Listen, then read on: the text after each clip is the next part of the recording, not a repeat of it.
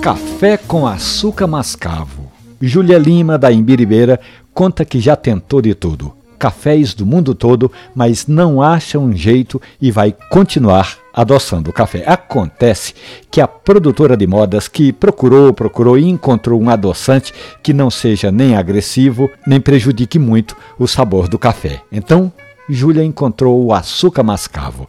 No início do século XIX, esse tipo de açúcar era bastante usado e aí foi perdendo terreno para o açúcar cristal. Açúcar mascavo é derivado da cana-de-açúcar e usando com moderação, Júlia, o seu café vai ficar com sabor de rapadura. É uma saída para quem não quer deixar de adoçar o café e poderia utilizar um produto saudável como é o açúcar mascavo. Faça como a ouvinte Júlia Lima da Imbiribeira, mande pelas redes sociais uma pergunta, uma dica, um comentário sobre café, que diariamente estamos aqui na Rádio Jornal e nos agregadores de podcast. Café e Conversa. Um abraço, bom café.